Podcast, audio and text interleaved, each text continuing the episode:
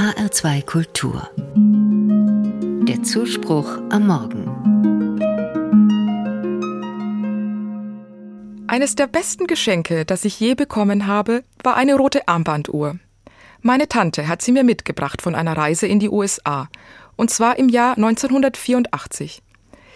Die Uhr war ein Merchandising-Produkt von den Olympischen Sommerspielen, die 1984 in Los Angeles stattfanden. Ich habe die Uhr schon lange nicht mehr, aber ich erinnere mich genau, wie sie ausgesehen hat. Sie war hellrot mit Digitalanzeige und darauf waren die Olympischen Ringe zu sehen und die Aufschrift Los Angeles 1984. Besonders wertvoll war sie vermutlich nicht.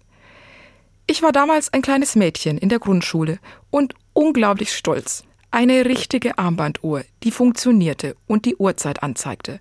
Und dann noch dazu aus Amerika.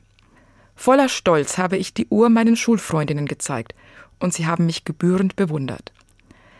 Mit meiner Uhr aus Amerika kam ich mir recht groß und erwachsen vor und auch ein bisschen wie eine Dame von Welt. Vor ein paar Jahren habe ich mit meiner Tante nochmals über dieses Geschenk gesprochen. Ich habe ihr erzählt, was für ein besonderes Geschenk diese Armbanduhr für mich war und wie sehr ich mich damals darüber gefreut habe. Sie hat gelacht und ich hatte den Eindruck, sie war auch ein wenig überrascht. Dass du das noch weißt, sagte sie. Ich glaube, sie hat sich ein bisschen gewundert, dass ausgerechnet diese rote Uhr eine so große Freude bei mir ausgelöst hat. Jetzt vor Weihnachten, wenn es ans Aussuchen und Besorgen der Geschenke geht, muss ich an die Uhr denken und an dieses Gespräch mit meiner Tante. Ich mache mir immer viele Gedanken, welches Geschenk zu wem passen könnte. Sicher, auf die Geste des Schenkens kommt es an. Aber was geschenkt wird, ist dann doch nicht ganz unwichtig. Ein gut ausgewähltes Geschenk daran lässt sich erkennen, bin ich aufmerksam für den Beschenkten?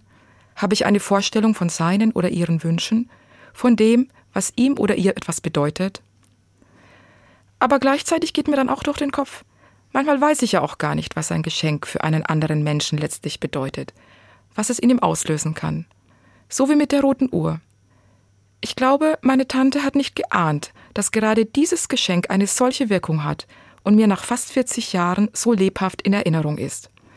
Wahrscheinlich hat sie einfach intuitiv das Richtige getroffen.